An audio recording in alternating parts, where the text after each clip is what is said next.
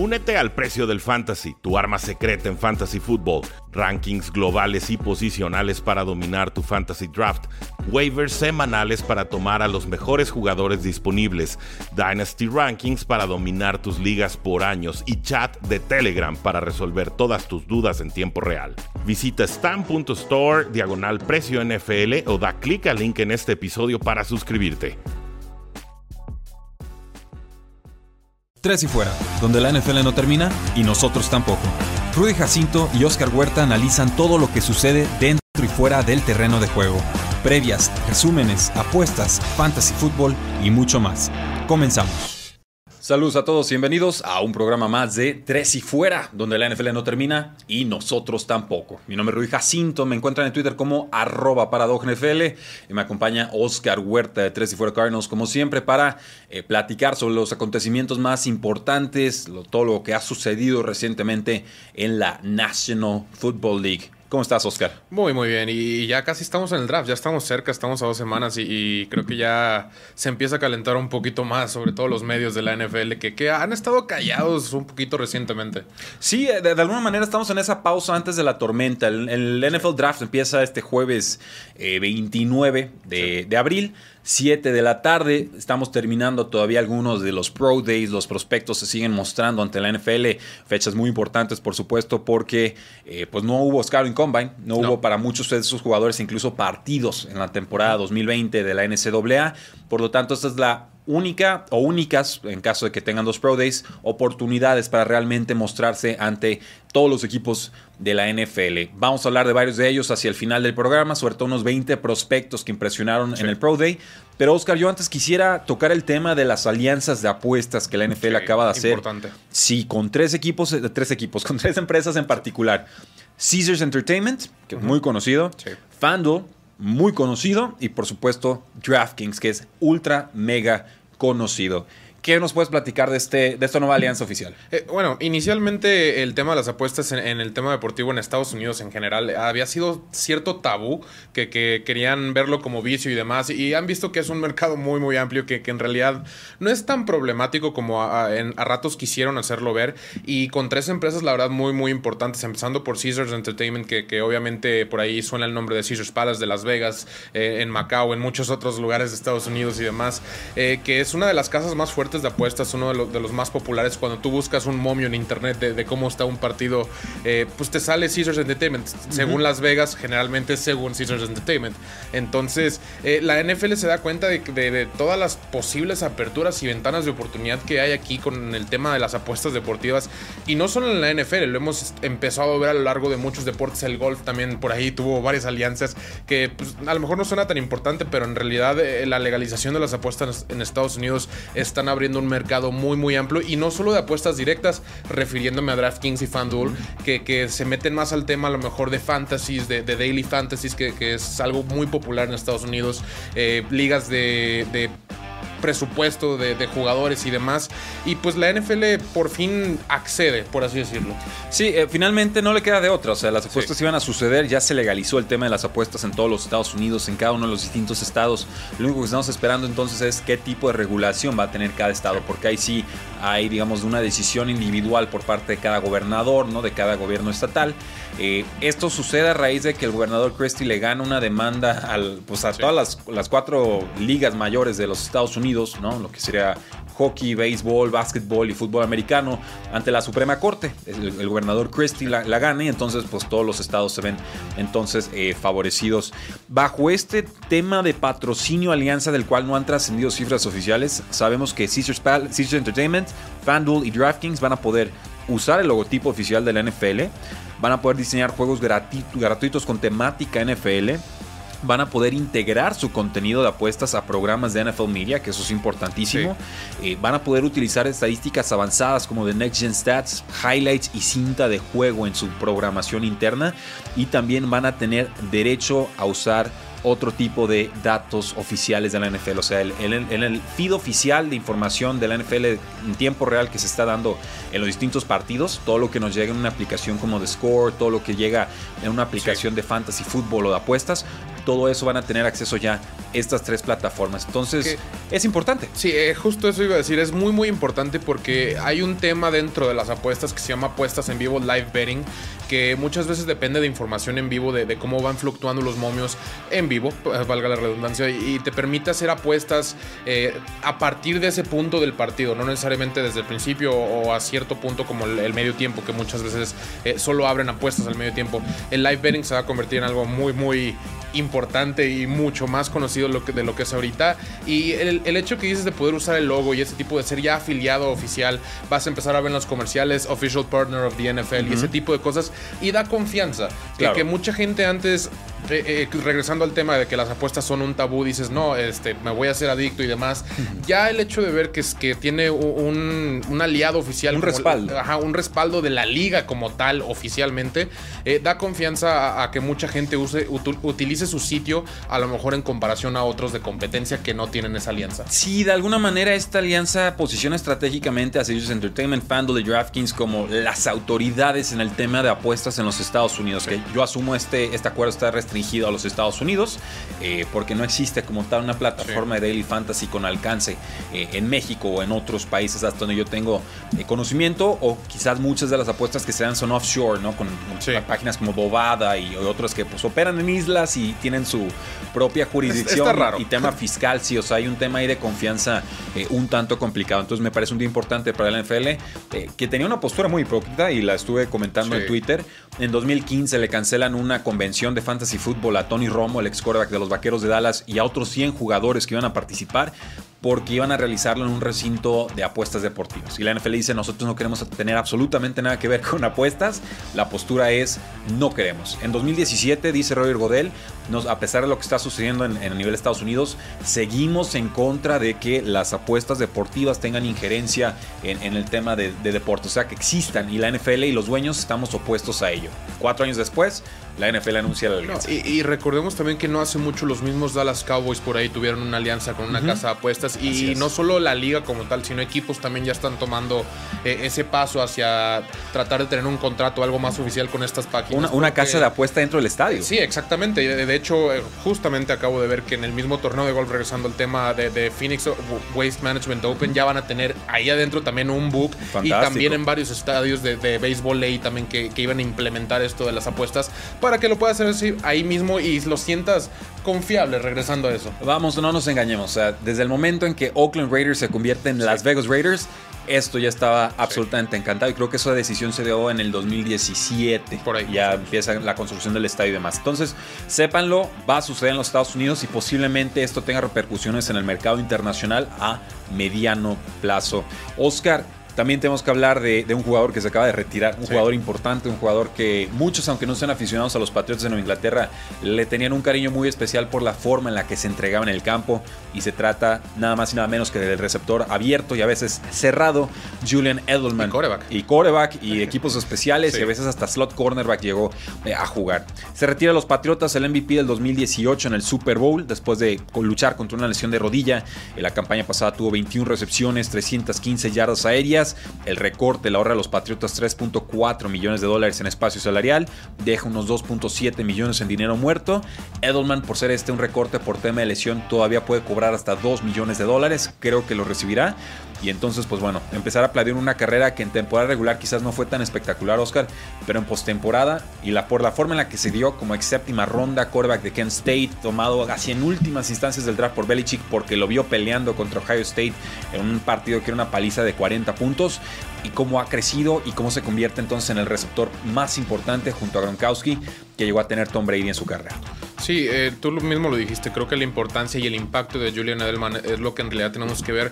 Mucha gente critica los números y demás, pero, también no se dan cuenta del rol que llegó a tener Julian Edelman. Siendo slot receiver, obviamente de entrada vas limitado a cierta cantidad de recepciones, cierta cantidad de yardas y todo ese tipo de cosas, pero el impacto que tuvo a lo largo de esta segunda parte de la dinastía de los Patriotas, porque fue más de la segunda parte que, que, de la época de Randy Moss como tal, eh, fue uno de los principales actores de, los tres Super Bowls que ganaron. Por ahí tuvo una temporada de lesión donde no participó mucho, pero digo, para el equipo significaba eh, receptor uno en, la gran mayoría de las ocasiones. Obviamente ahí Rob Gronkowski siendo a la cerrada eh, ayudaba muchísimo también, pero el impacto como tal de receptor en los momentos importantes, en las situaciones donde debía pasar, eh, siempre estaba Julian siempre era un, blanco muy, muy confiable y, desde aquella atrapada desde, contra los Atlanta Falcons en el Super Bowl contra los Seahawks, donde tuvo un touchdown, eh, ha estado ahí y por ahí hay unos números que, creo que vas a leer respecto a la comparativa de, Jerry Rice y Julian Edelman en postemporada. Sí, en realidad Julian Edelman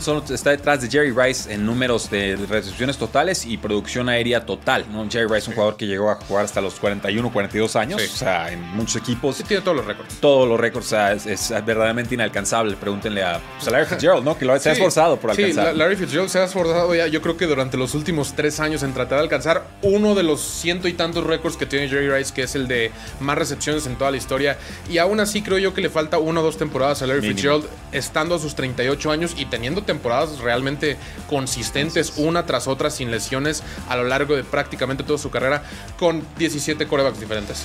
Sí, ahora Edelman, 34 años, se retira después de 12 temporadas con los Patriotas, ganando 3 Super Bowls con la franquicia, superó las 100 recepciones una temporada dos veces en su carrera, superó las mil yardas aéreas en tres ocasiones y queda, como decíamos, segundo en la historia de la NFL, solo detrás de Jerry Rice en recepciones de postemporada con 118 y en, en yardas aéreas con 1442. Un jugador que pasa de coreback a receptor, eh, y esa transición la hace saliendo de colegial. O sea, Edelman no jugó nunca de receptor en, la universidad, pero sí en los últimos partidos le pidió a sus coaches eh, una oportunidad en equipos especiales para poder mostrar su versatilidad. Y sabemos que Bill Belichick siempre le tiene una consideración muy especial a los jugadores que pueden aportar en special teams. Un jugador de slot, duro, de los que se ensuciaban, de los que aguantaban choque, de los que eran provocadores, ¿no? Les respondían a los rivales, no se achicaba. Eh, pero finalmente el cuerpo le, le, cobra factura y no lo dice Julian Edelman. Siempre lo dije que me retiraría cuando se me cayeran las llantas, dijo en un video de Twitter. Finalmente se me han caído. Debido a una lesión el año pasado, hago oficial el anuncio de mi retiro del fútbol americano. Fue una decisión difícil, pero la decisión correcta para mí y para mi familia. Estoy honrado y orgulloso de retirarme como un patriota. ¿Salón de la Fama? Cerca, no, no creo. Creo que no. Eh, vamos, hay, eh, hay un backlog de receptores abiertos muy fuerte en estos momentos y se van a ir sumando más con la explosión ofensiva de, décadas recientes. Eh, creo que es el Hall of Very Good, si podemos llamarlo de esa manera. O sea, se queda un pasito detrás, porque sí, sus, números en temporada regular sí se quedan atrás. La verdad es que sí, sí quedan un tanto marginales, sobre todo porque al inicio de su carrera no era un, no era un factor principal. O sea, Julian Edelman en realidad se convierte en el heredero del puesto de Wes Welker. Sí. Cuando Welker se va a los Broncos.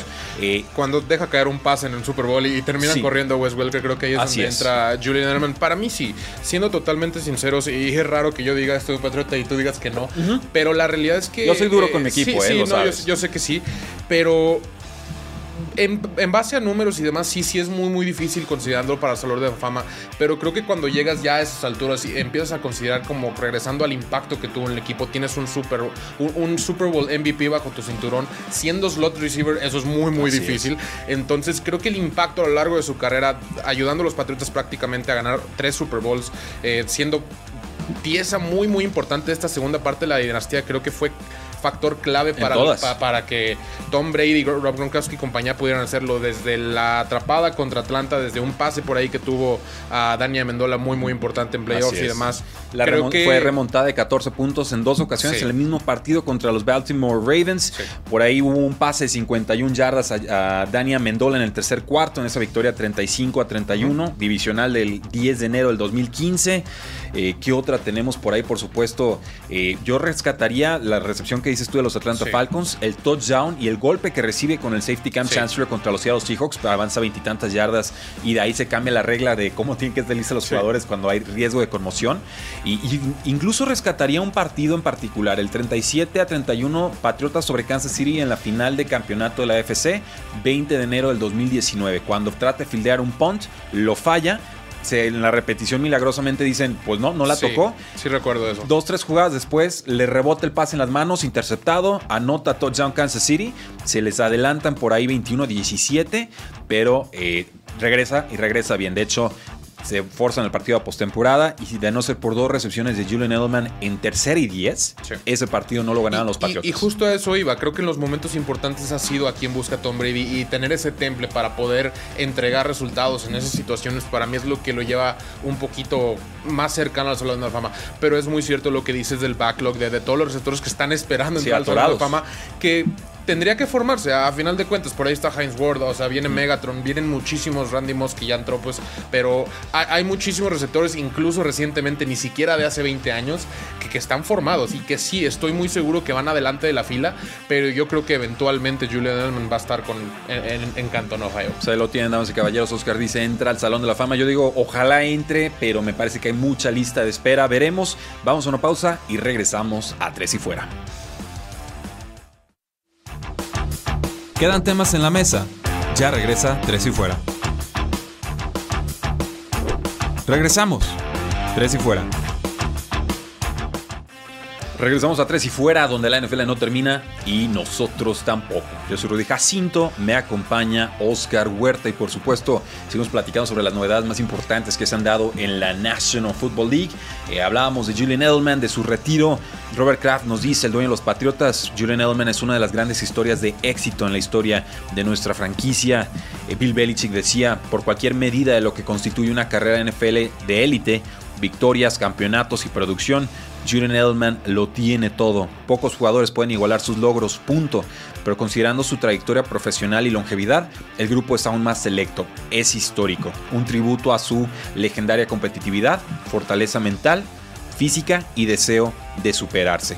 Y obviamente pues Tom Brady dice, en los grandes momentos siempre eh, apareciste, siempre te hiciste sentir Julian Edelman Fui testigo de tanto de tu viaje y estoy orgulloso de ti, de cómo creciste de séptima ronda a una séptima ronda más viejita, porque nunca se te quitó esa actitud de séptima ronda y de desprecio de, de haber sido ignorado. Entonces, pues bueno, palabras que obviamente la, gente más cercana a Julian Edelman eh, hizo sentir estos días en la National Football League. Gran carrera Julian Edelman y creo que todos la hemos eh, disfrutado. Eh, algunos comentarios del público, Oscar, antes de pasar al resto de nuestro guion. Armando Robledo manda saludos, un fuerte abrazo. Noé Ruiz dice muy buena información fresca la que traen. Gracias, la acaba de salir hace algunos minutos. nuevo horario, nuevo look, nos dice Bob Sanz. Robert Sanz se ve excelente, gracias. Suerte en este nuevo proyecto, dice Daniel Valladares. Como usted eh, va a salir bien, van a ver. En exactamente dos días, están, dos días, en dos semanas estamos en modo draft. Buenísimo.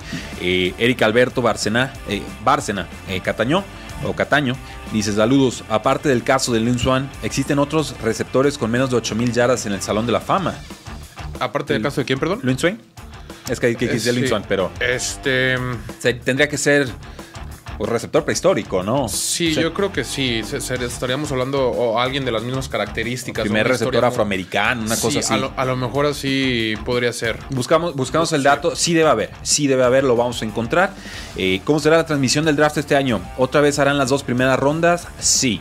El primero se, va a hacer eh, presencial. Primero, eh, segunda y tercera. El, día 2, acuérdate que son dos y tres. Y, el primer día nomás es la primera ronda que son timer de 10 minutos por pick. Y los, el siguiente día que es ronda 2 y 3 es de 5 minutos para hacerlo un poquito más ágil. Así es, entonces primera ronda va a ser presencial. Vamos a juntar aparte del equipo de Tres y Fuera con algunas sorpresas, con muchas sorpresas, no se las adelanto. Y el día 2 creo que va a ser virtual y también estaremos primer, eh, segunda y tercera ronda, ya lo saben. Eh, así a, bote pronto les puedo adelantar.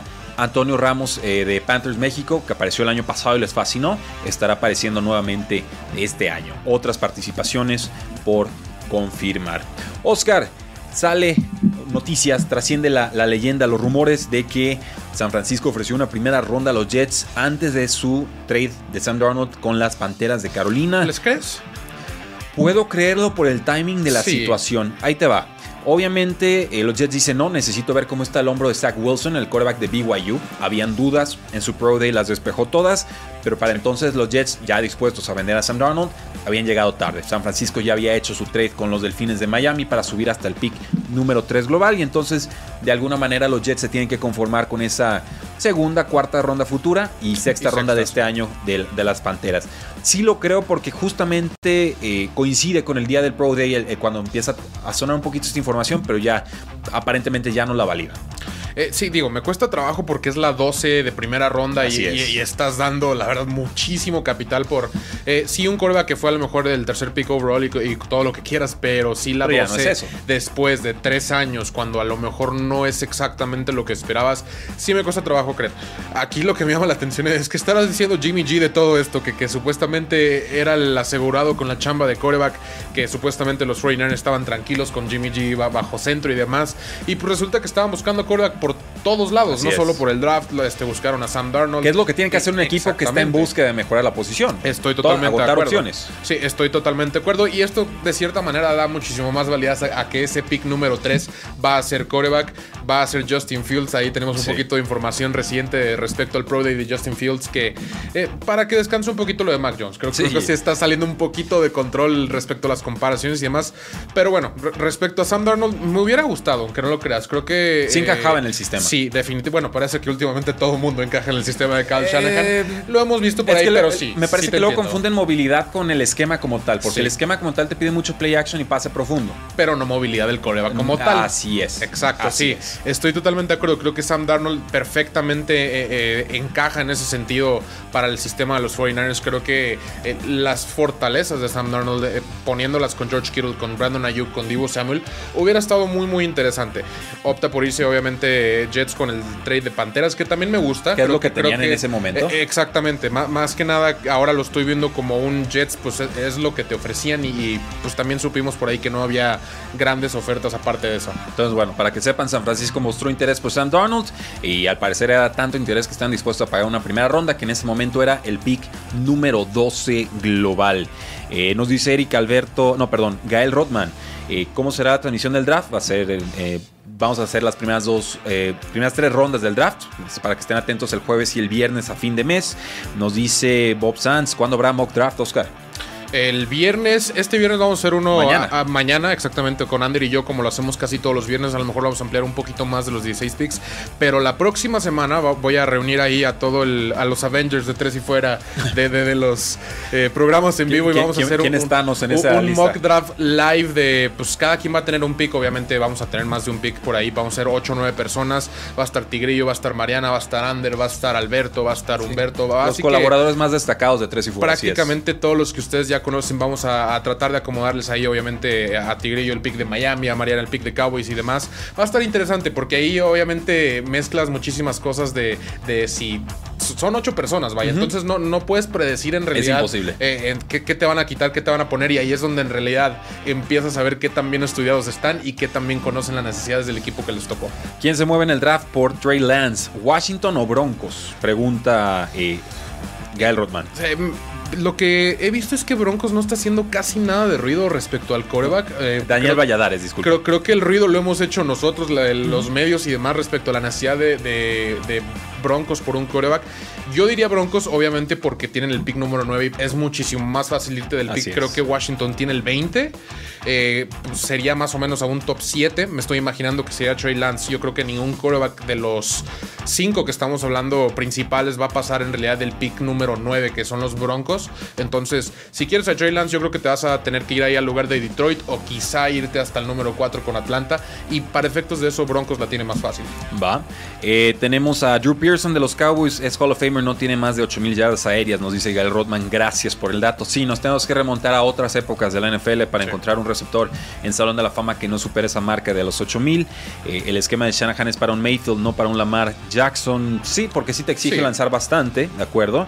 Eh, Sí, re- recordemos que los corebacks de, de Kyle Shanahan están lanzando 35, 40 veces por partido. Y hay corebacks como Lamar Jackson, a lo mejor como el mismo Trey Lance, me atrevo a decir por ahí re- respecto al, al encaje en sistemas, que están acostumbrados a 18, 19, 20 veces. Y obviamente a Lamar Jackson le metes 15 acarreos por Así es. partido. Eh, sí, eso es otro estilo por completo. Pregunta Noé Ruiz, ¿en qué horario será su mock draft de mañana? A las 7 de la tarde, hora del centro de México, en youtube.com, diagonal 3 y fuera. Y pregunta Armando Robledo, ¿quién ganaría en un tiro a puño limpio? ¿Aaron Donald o DK Metcalf? Y qué apropiada pregunta, porque ese es el siguiente tema que tenemos en nuestro guion, Oscar. Pero yo te digo, ¿eh? Yo meto las manos por Aaron Donald. Ah, no, de, Y es más- es más bajito que Sí, DK. definitivamente, pero la, la explosividad del poder de, de- de que tiene Aaron Donald. O sea, pasando ya a este tema, no sé quién en su sano juicio dice, ¿sabes qué? Vamos a ver qué pasa. Porque, porque de, alguna manera, obviamente aquí la noticia es que eh, hubo por ahí un choque de hombros y Aaron Donald no le pareció. En un bar, obviamente, todos sabemos qué pasa en este tipo de situaciones cuando eh, chocas con alguien que, pues, se siente muy elevado. que trae mala que, ese día. Que, trae, que, amaneció de malas y demás. Yo quiero saber. ¿Viste las fotos, Oscar? Sí, terminó descuadrado por todos lados. La, realidad es que. boxeador. La, demanda es con buena razón, en realidad. y digo, ves a Aaron Donald, sabes que te la está haciendo de todos porque a lo mejor lo chocaste tú con el hombro. ¿En qué momento dices, va, vamos a ver qué pasa? No, no, o sea, dices, ¿sabes qué?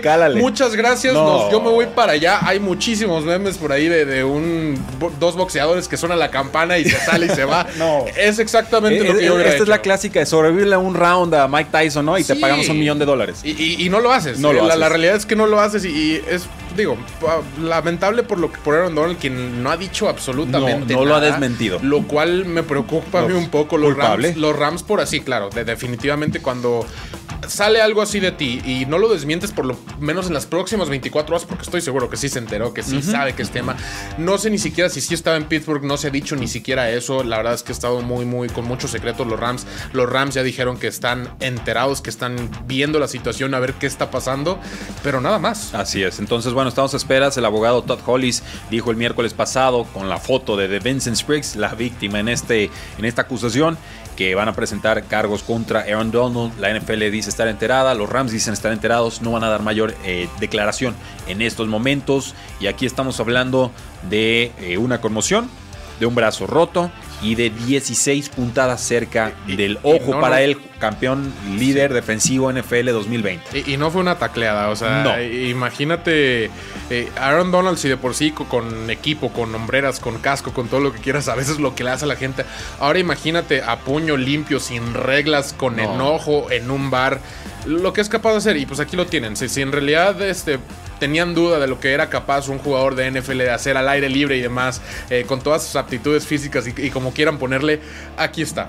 Bueno, preguntan por aquí eh, dónde se consigue el cubrebocas de tres y fuera, ¿no? Aquí está, bonito, luce, me lo regalaron de, San Diego, ¿no? Una familia, muchas gracias a la familia eh, Pasillas, pero en estos momentos no está disponible el producto en tiendas oficiales. Igual, exclusividad. más adelante podemos hacerles llegar unos, lo que sí estamos ya entregando, Oscar, los anillos a ganadores de ligas de fantasy fútbol. Ya, ya se partieron, fueron como 6 o 7. Felicidades a todos. Anillos de acero con un grabado que dice 3 y F espacio 2020. Y antes de la pausa, Oscar, pregunta Daniel Valladares, ¿qué problema tiene el cornerback Kelly Farley? El cornerback de Virginia Tech. Eh, lesiones, lesiones de espalda que, han sido creo que ya dos operaciones que, digo, obviamente la espalda es un tema serio. Eh, hubo por ahí un combine médico eh, por efectos de, exámenes médicos porque muchos equipos no tienen, los equipos no tienen permitido ver a los jugadores en persona, entonces hacerle pruebas médicas es un poquito difícil y en el tema de un jugador que está catalogado de primera ronda en ratos como top 10, me atrevo a decir, por ahí por encima de Patrick Surtain a ratos después obviamente de todo esto. O de Horn. Cayó un poquito. JC Horn también es el que tomó su lugar, por así decirlo, en, el ranking de cornerbacks. Eh, pues es delicado. Salió bien eh, en el combine de Indianapolis, eso es lo que iba. Salió con, todas las palomitas. Eh, pero pues de todos modos, los, equipos cuando no ven a los jugadores en persona, cuando no pueden hablar con ellos, cuando no pueden evaluarlos ellos mismos, se preocupan. Hay cierta desconfianza y con buena razón. Es, es tu primera ronda. Vaya que sí. De hecho, en el Scouting Combine siempre lo más importante es el chequeo médico, no las pruebas físicas y no las entrevistas con el jugador. Vamos a una pausa y regresamos a Tres y Fuera. No te vayas, ya regresa Tres y Fuera. Es hora de más Tres y Fuera. Regresamos a Tres y Fuera, donde la NFL no termina y nosotros tampoco. Yo soy Rudy Jacinto, me encuentro en Twitter como arroba NFL. Nos acompaña Oscar Huerta de Tres y Fuera Cardinals y seguimos discutiendo eh, varias de las contrataciones importantes que se han dado en la National Football League en días recientes. Oscar, creo que la más notoria sería la contratación del pass rusher ex de Vaqueros de Dallas, Aldon Smith, con los Seattle Seahawks, esto a pocos días antes del draft, y es un contrato a un año para este jugador que estuvo tanto tiempo fuera de la NFL y que termina sorprendiendo inicio de campaña. Me parece que se desinfla un poco hacia el cierre de la misma, pero ¿quién en vaqueros eh, es lo que te iba a decir, se desinflaron todos los vaqueros. en realidad, ahí mantener el nivel y mantener cargar eh, el equipo estaba un poquito difícil, pero yo me quedo con el principio de la temporada. Creo que Adam Smith definitivamente todavía trae. eh, mucha gente no se acordaba de él, mucha gente no lo conocía porque obviamente tanto tiempo que estuvo fuera, creo que fueron tres años lo que nos estuvo Más, jugando. A mí me sorprendió eh, lo fácil que regresó a ritmo, como si hubiera jugado el año pasado. Y creo que para mí esa era la preocupación principal. Una vez pasando esa preocupación, para mí, así que. eh, Barra libre. Barra libre, como dices tú. Y pues para los Seahawks, quien tuvieron prácticamente el mismo problema que los Cowboys el año pasado, eh, les cae como anillo el dedo. Va- y retienen a Carlos Dunlap por la mitad de lo que les hubiera costado antes de cortarlo. Entonces, ahí va Seahawks con el tema del, del pass rush. Me está agradando los movimientos recientes.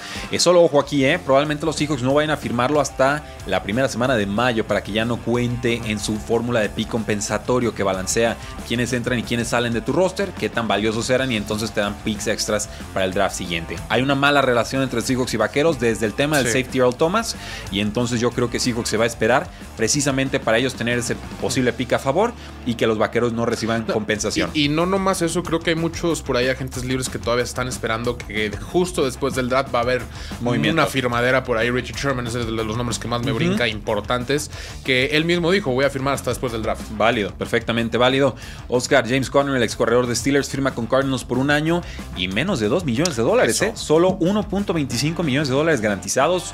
Eh, una ganga. Sí, eh, en O sea, realidad... Marlon Mack se rompió la pierna, no sabemos si se va a poder recuperar. Sí. 2 millones de dólares para renovar con Colts. Exactamente, no. Y, si lo comparas en realidad con el corredor que tuvieron el año pasado, que fue Kenny Andre, que les costó 7 millones, eh, dame a James Conner prácticamente todos los días que quieras, porque eh, en base a, a química con Chase Edmonds, que es el segundo back, que, que te presenta obviamente un poquito más de juego aéreo, un poquito más de agilidad y velocidad, eh, creo que los Cardenales tienen un problema serio en esa tercera y una, en esa cuarta y gol de poder conseguir uno o dos yardas, que pues prácticamente desde David Johnson no lo tenían. Creo que James Conner entra a, a llenar ese rol, no necesariamente como un down de tres back, Ajá. como un back de Three tres down downs, eh, al revés, perdón. Eh, y creo que va a ser aún más comité de lo que esperamos. Puede que esto sea 50-50, en realidad nomás vamos a ver a James Conner, quien tuvo, du- durante tercer down, quien tuvo su mejor temporada el año pasado con la peor ofensiva terrestre de los Pittsburgh Steelers. Vaya que sí, vaya que sí, a mí me gusta la contratación. ¿Quién sería el running back número uno? James Conner yo creo que a, a final de cuentas ¿Se va, afianza? va- va a ser el, el- el principal ahí. Más bien yo creo que eh, Chase Edmonds lo vamos a ver en esos segundos y downs, a lo mejor en, en oportunidades largas, un poquito más de versatilidad. Eh, nomás por efectos de ponerle titular a alguien, en realidad. Por alguien que salga en ese primer down va a ser James Conner, pero a final de cuentas yo creo que se va a hacer muchísimo más dividido de lo que queremos. El corredor ex de Cincinnati Bengals, Giovanni Bernard firma por un año con los Bucaneros de Tampa Bay. Este es un backfield que soltó 14, casi 15% de los pases que le lanzaron a los corredores, lo cual por mucho era la peor cifra de toda la NFL. El promedio de la liga es de 6 3.6. Ni Ronald Jones ni Leonard Fournette daban el ancho como receptores desde el backfield. Y esto con un Tom Brady al que le fascinan los checkdowns cuando es la jugada correcta. Sí, recordemos ahí a, James White y Sonny Michel y, todo lo que beneficiaban de, Tom Brady lanzando los pases. Eh, pero me gusta. Creo que Bernard en realidad estaba un poquito en tierra de nadie en Cincinnati. Creo que ahí el hecho de tener a Joe Mixon y querer forzarle un poquito más la mano a Joe Mixon porque era tu running back del futuro le perjudicó de cierta manera. El llegar a Bucaneros en realidad lo bueno es que ya llegas sin cierta presión, eh, entre comillas, porque obviamente vas el equipo campeón y vas con Tom Brady, pero como dijiste tú, tienes a Leonard Fournette y demás, no vas a, a- con la presión de, de necesariamente ganarte ese puesto titular, vas a aportar, que Así creo es. que es lo que muchos jugadores están viendo a Tampa Bay ahorita. Y aparte Giovanni Bernard es muy bueno en bloqueo de pase, en protección de pases, es algo en lo que están bastante débiles tanto Leonard Fournette como Ronald Jones como Keyshawn Vaughn, el novato. Las Panteras firman al quarterback AJ Buye, va a ser un compañero de Dante Jackson en la secundaria.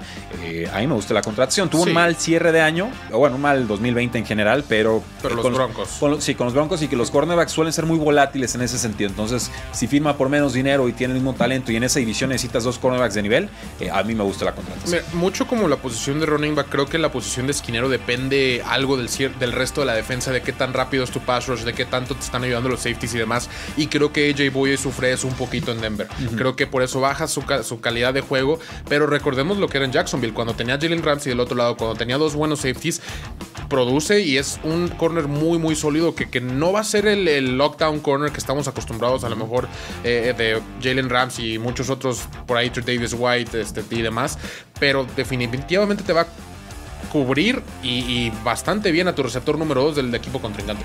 Eh, los Lions firmaron al jugador de la secundaria Quinton Dunbar un contrato de un año, probablemente el compañero de baile con Jeff Okuda, quien fue el pick número 3 global del 2020.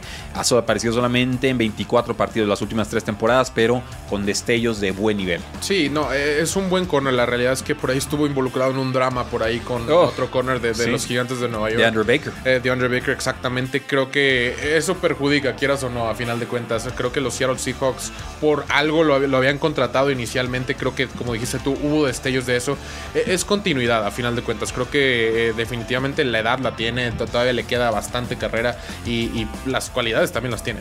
Vaya que sí, los Falcons firmaron al receptor abierto, corredor y regresador de patadas, despejes, Cordero Patterson, exjugador de los Osos, por un año y 3 millones de dólares.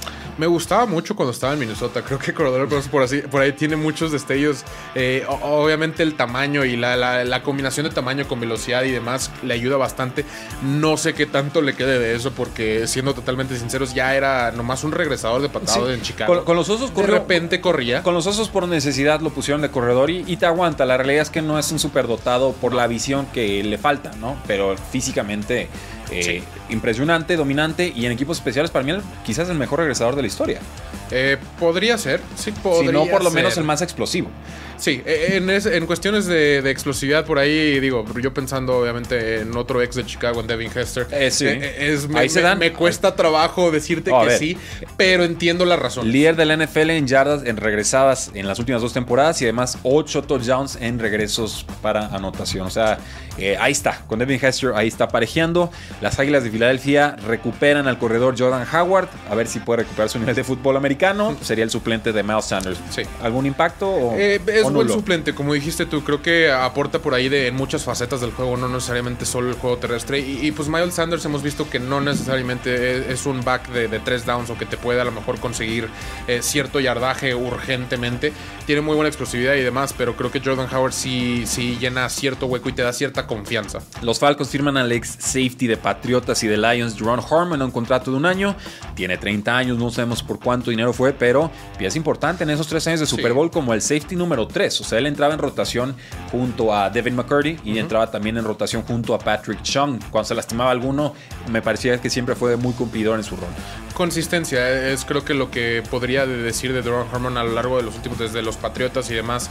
Eh, creo que nunca ha faltado, siempre ha estado eh, llenando los huevos que necesitas, no, no, no tiene historial de lesiones y creo que para los Lions ahorita eso es más importante ahorita más que nada, más, que el talento bruto, más que el, eh, techo potencial del talento de un jugador, creo que consistente, sobre, todo ahorita en el perímetro, alrededor de Jeff Okuda y Quentin Dover, que acabamos de mencionar, les viene mejor. Bueno, él sale de Lions, entra a los Falcons, Perdón, entonces aquí más bien más bien aquí viene a reemplazar la salida de, jugadores como Keanu Neal, Safety y demás. Es normal, o sea, ha estado rebotando mucho por toda la NFL, la verdad. No, no te culpo por, por cruzar cables ahí. Y bueno, tenemos que hablar del Washington Football Team que acaba de firmar un jugador que estaba en el International Player Pathway o IPP, el ala cerrada de Chile, Samis Reyes, una contratación de jugador de 25 años con un pro de impresionante en la Universidad de Florida. Oscar, un jugador de 6'7 y 240 libras que nunca ha jugado fútbol americano. Eh, exjugador de básquetbol, creo que hay que mencionarlo ahí por el... ¿A las cerradas básquetbol? Sí, casi es garantía, no sé por qué, pero ahí refiriéndose al, vertical que dijiste de, 40 pulgadas, me parece, eh, es impresionante. Son números muy, muy similares a los de Kyle Pitts. No quiero decir que es igual que Kyle Pitts, pero, sí, pero sí, definitivamente te, te llama la atención que alguien de este tamaño pueda correr así de rápido, que pueda brincar así de alto. Y pues juega básquetbol. Yo creo que Mano sí tiene. La, cuestión de ahí de enseñarle esquemas y leer un play y demás, eh, va a ser una tarea muy, muy difícil, sobre todo a nivel de NFL. Pero si logras tantito, aunque sea, que, logre entrar en la mentalidad de fútbol americano, a diferencia de básquetbol, que lo hemos visto en muchísimos jugadores, como ya dijiste, Jimmy Graham, eh, ah, Julius Thomas, creo que Martellus Bennett Bennett, hay muchísimos. Eh, creo que tienes aquí algo bastante especial. Hasta Moali Cox con los, con los Colts, que no ha sido el gran impacto del mundo, pero sucede y, se da mucho. Tony González, creo que también, por ahí tenía una historia de o, o Antonio Gates. Todos. Dan Arnold. Sí, Dan, Arnold, la, leyenda de Arizona, Dan Arnold y de Santos, cómo no. Eh, ah, eh, pero creo que aquí la, lección que nos deja Sammy Reyes es bueno, falta ver qué impacto pueda tener la NFL, lo entiendo, pero creo que la moraleja que me deja esa historia es la mejor forma de exportar o de desarrollar talento latinoamericano que pueda realmente aspirar a jugar en la NFL es mandando a los Estados Unidos en secundaria y preparatoria. No veo en realidad en estos momentos otro camino más viable para poder forjar talento latinoamericano y que tenga un impacto en la NFL que mandarlos a tiempo a los Estados Unidos. Y es triste, pero es real.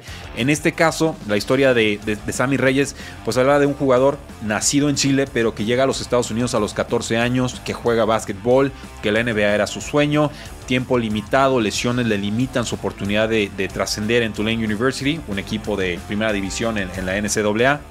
Y ahora pues veremos qué puede hacer Sammy Reyes, quien pues no ha jugado un solo snap de fútbol americano en su carrera, que tiene físicamente todas las condiciones para dominar y que va a competir con Marcus Ball y con Logan Thomas, quien brilló el año pasado. Y ha habido casos de, jugadores que jamás han pisado el, terreno de fútbol americano, jugadores de rugby y demás, que, han sido exitosos. Entonces, eh, no es. De la cross. Eh, de, la cross ha habido. este Ah, se me fue el Chris Hogan. Chris Hogan, exactamente. Eh, que, que pues, simplemente tienes coordinación, tienes habilidad, tienes talento. Rugby, Nate también patriota. Y, sobre todo, hay un corredor también que estuvo en Buffalo que la verdad estaba corriendo muy bien. No sé por qué lo cortaron, no me acuerdo ahorita del nombre, pero corría muy, muy bien. el australiano, ¿no? Sí, exactamente. que corría muy, muy bien y no, no sé por qué lo tenían, sobre todo que no tienen corredor los Buffalo Bills. No tienen corredor. Eh, pero, pero sí, eh, digo, no es algo que nunca has escuchado. La, la, realidad es que las aptitudes físicas, digo, las acabamos de decir y están ahí definitivamente. Entonces, pues ahí lo tienen todos los movimientos que se están dando recientemente en el tema de contrataciones y recortes en la National Football League. Vamos a una pausa y regresamos a Tres y Fuera. Pausa y volvemos a Tres y Fuera. Regresamos a Tres y Fuera, donde la NFL no termina y nosotros tampoco. Yo soy Rudy Jacinto, me acompaña Oscar Huerta y Oscar. Tenemos 20 actuaciones destacadas en Pro Days de cara al NFL Draft 2021. Estos datos son tomados de un artículo de The Athletic redactado por Nick Baumgartner y por Chris Burke. Y vamos directo con ellos porque son muchos. Oscar, ¿qué me puedes decir del centro de Oklahoma, Creed Humphrey? Un jugador que finalmente tiene buena cinta de juego, que brilla en el Senior Bowl como el centro más consistente y que tiene números atléticos extraordinarios. Eh, el último que queda de esa gran línea ofensiva de la que gozaron Baker Mayfield y Kyler Murray, eh, los demás ya se graduaron por ahí. Hay varios eh, linieros en la NFL ya de esa misma línea ofensiva. Muy, muy consistente. Creo que es de los linieros ofensivos que más me gusta de toda la clase. Y mucho como César Ruiz el año pasado, creo que se puede colar a primera ronda. Spencer Brown, el tackle ofensivo de Northern Iowa, uno de los mejores atletas en esta clase y un jugador muy especial, es lo que nos dicen. 6'8, 310 libras, una prueba de 40 eh, yardas en 4.88 segundos, un shuttle, o sea, de prueba de agilidad de 4.44. La prueba de los tres conos la saca en casi 7 segundos cerrados, 27, eh, 29 repeticiones en el bench press, un salto de longitud impresionante, o sea, también se vio muy bien en el Senior Bowl y ya lo están comparando algunos con Tristan Wirfs, el tackle eh, de los Bucaneros. Se me hace impresionante cómo alguien que mide 2 metros puede correr un 4.88 en un 40. Es Qué ridículo. Miedo. Qué miedo. O sea, ver, a alguien de ese tamaño moviéndose así de rápido, obviamente te llama la atención. Y, digo, Tristan Wirfs era muy, muy similar en el sentido que tiene esa explosividad, tiene esa agilidad lateral y demás. Eh, que ver a alguien de, de, 6 pies con 8 pulgadas, 310 libras, e, es algo realmente raro. A lo mejor falta un poquito más de desarrollo en cuestión de técnica y demás, pero las cualidades físicas definitivamente llaman la atención. Jalen Phillips, el pass rusher de Miami, un jugador con todo el talento del mundo, pero con muchas dudas médicas. Se retiró del fútbol americano dos años con UCLA, después de lesiones muy severas, incluyendo un accidente en, scooter, ¿no? en motoneta, en 2018. Llega con Miami en 2020 y sus medidas son impresionantes. 6'5, 260 libras, corre las 40 yardas en 4.56 segundos, salto vertical de 36 pulgadas, salto de longitud de 10 pies 5 pulgadas. O sea, explosividad absolutamente impresionante. E, explosividad pura, obviamente ahí el tema es el tema médico. Definitivamente es, es, un talento de primera ronda, sin ninguna duda. Me atrevería a decir que si no hubiera un historial eh, médico sería el, el, mejor defensivo de toda la clase. Eh, por ahí a lo mejor compitiendo con Patrick Surtain o con Quiddy Pay, pero la realidad es que... Eh, el talento ahí está y no me sorprendieron un pick hasta top 15. obviamente el, tema médico siempre va a asustar a los equipos. Guardia ofensivo Trey Smith de Tennessee, otro con temas médicos a revisar, cinta de juego de altibajos, pero uno de los mejores atletas. Simplemente pues tenía coágulos en la sangre y por supuesto inconsistencias en su estilo de juego. 6'5, 321 libras. Eh, finalmente parece un guardia versátil, un jugador de tercer día, pero con buenos resultados médicos podría ascender a esa segunda o tercera ronda. Y eh, eso que creo que va a depender muchísimo de, lo, de los resultados médicos. Como liniero ofensivo interno, creo que puede posicionarse ahí en el top 5 de la lista. La realidad es que eh, el talento también lo tiene y, podría ayudarle a muchos equipos. La, verdad es que nunca puedes tener demasiada línea ofensiva. Baron Browning, el linebacker de Ohio State, un jugador que todavía está desarrollando las sutilezas de su estilo de juego, pero un salto vertical de 40 pulgadas, un salto de longitud de 10 pies, 10 pulgadas, 40 yardas en 4.56 segundos y lo que más me gustó, la prueba de tres conos, la prueba de agilidad en 6.78 segundos, que es una absoluta barbaridad. O sea, Casi que corner eso. Sí, ¿qué importa que no diagnostique también si tiene tanta velocidad para corregir sobre la Sí, y parece que los linebackers cada vez parecen más safeties. Y, lo que dices aquí de la prueba de tres conos es impresionante porque generalmente cuando un linebacker tiene tanto rango, no tiene tanta agilidad lateral o, cambio de dirección como tal, como lo podríamos ver de un corner. Creo que aquí podría a lo mejor ofrecerte hasta la oportunidad de ponerlo en otras posiciones. Creo que sería un error, siendo totalmente sinceros, pero es algo que ya estamos viendo cada vez más. Vaya que sí. Jay-Z Horn, el cornerback de South Carolina, y algunos en los comentarios nos están preguntando por él. 6 eh, pies, 205 libras, 33 pulgadas en su medida de, brazos. Eh, muy rápido, 4.37 segundos en la prueba de las 40 yardas. Oscar, ¿por qué nos gusta tanto Jay-Z Horn? Eh, físicamente tiene todo lo que necesita para ser un corner, pero aparte de eso es agresivo. tiene esa necesidad de ir por la bola, de buscar ese turnover, esa intercepción. Y la realidad es que los corners últimamente no son tan así y ya nos llama muchísimo más la atención. Son un poquito más callados, son un poquito cuidándose obviamente de ese flag de interferencia que parece que salen a la orden del día últimamente. Pero JC Horn no le importa y creo que por eso gusta. De repente no juega también contra el ataque terrestre, pero me parece el jugador con mayor techo de, este, de toda esta clase. Y bueno, con Kelly Farley me, me, preocupo ya más por el tema médico. Ahora sí, eso se, ve serio.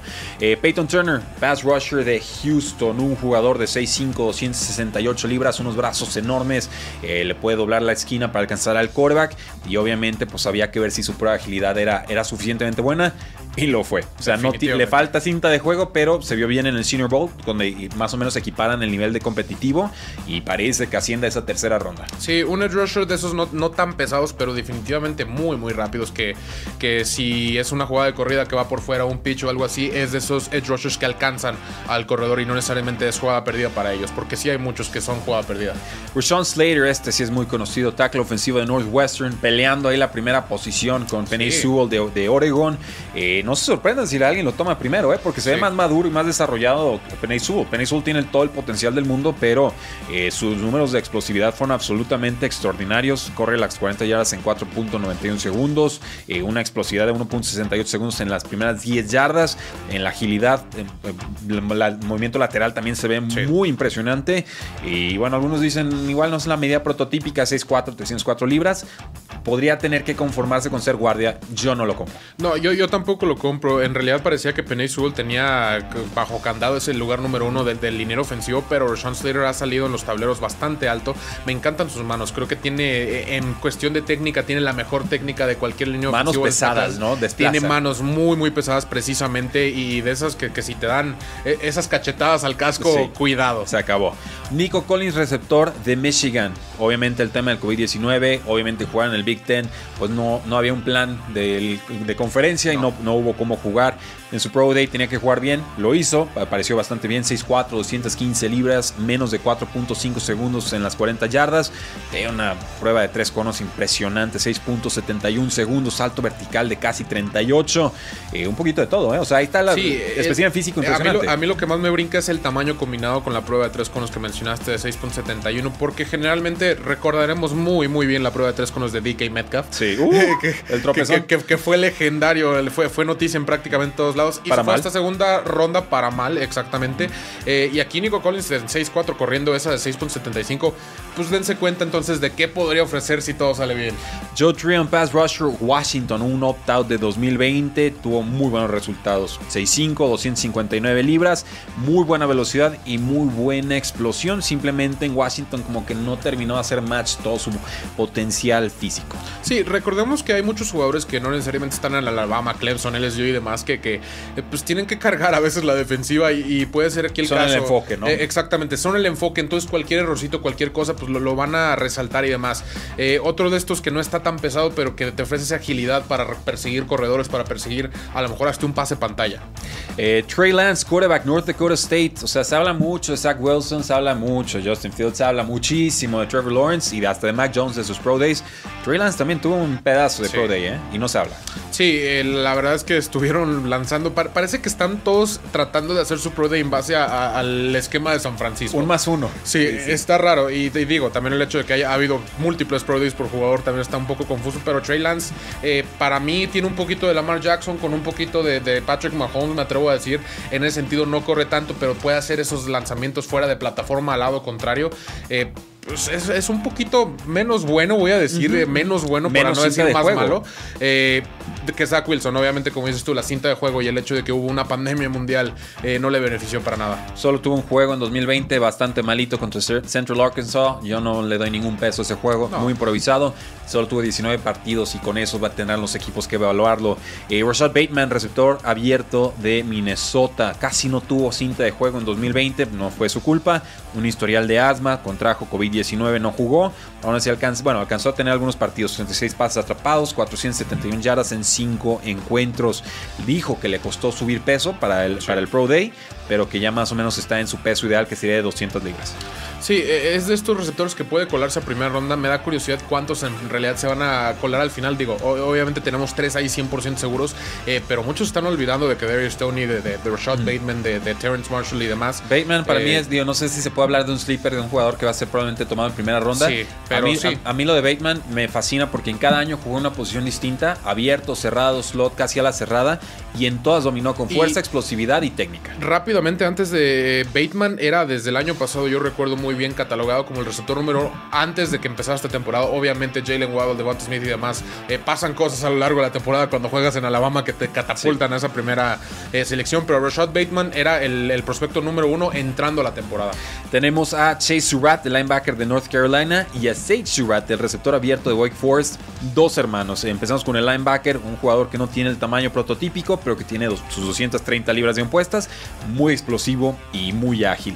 Con Sage Surratt, el receptor abierto, un tema un poquito distinto, 6'2, 209 libras, pero está corriendo la prueba de las 40 yardas en 4.7 segundos, así que pues pareciera un talento de, de día 3 y voy a pasar directito a Oscar Sí. con Mac Jones, quarterback de Alabama. Dos Pro Days, los dos bastante sólidos. Creo que el segundo eh, aún más impresionante porque lanzó más en profundidad. Parece que el que tenga el último Pro Day de cara al draft va a ser el que va a ser tomado en, en número 3. Lo hemos estado escuchando de Justin Fields después del Pro Day de Mac Jones. Team Tebow Pro Day 28 de este eh, mes. Sí, sí, exacto. eh, Ajá. en la mañana antes del draft y lo van a tomar en 3. Pero sí, digo, eh, Mac Jones para mí es el quinto mejor quarterback por detrás de Trey Lance. Creo que sí ofrece talento de primera ronda. No sé exactamente si para lugar número 3 para los San Francisco 49ers. Entiendo el esquema, entiendo el fit y, y todo lo que quieras.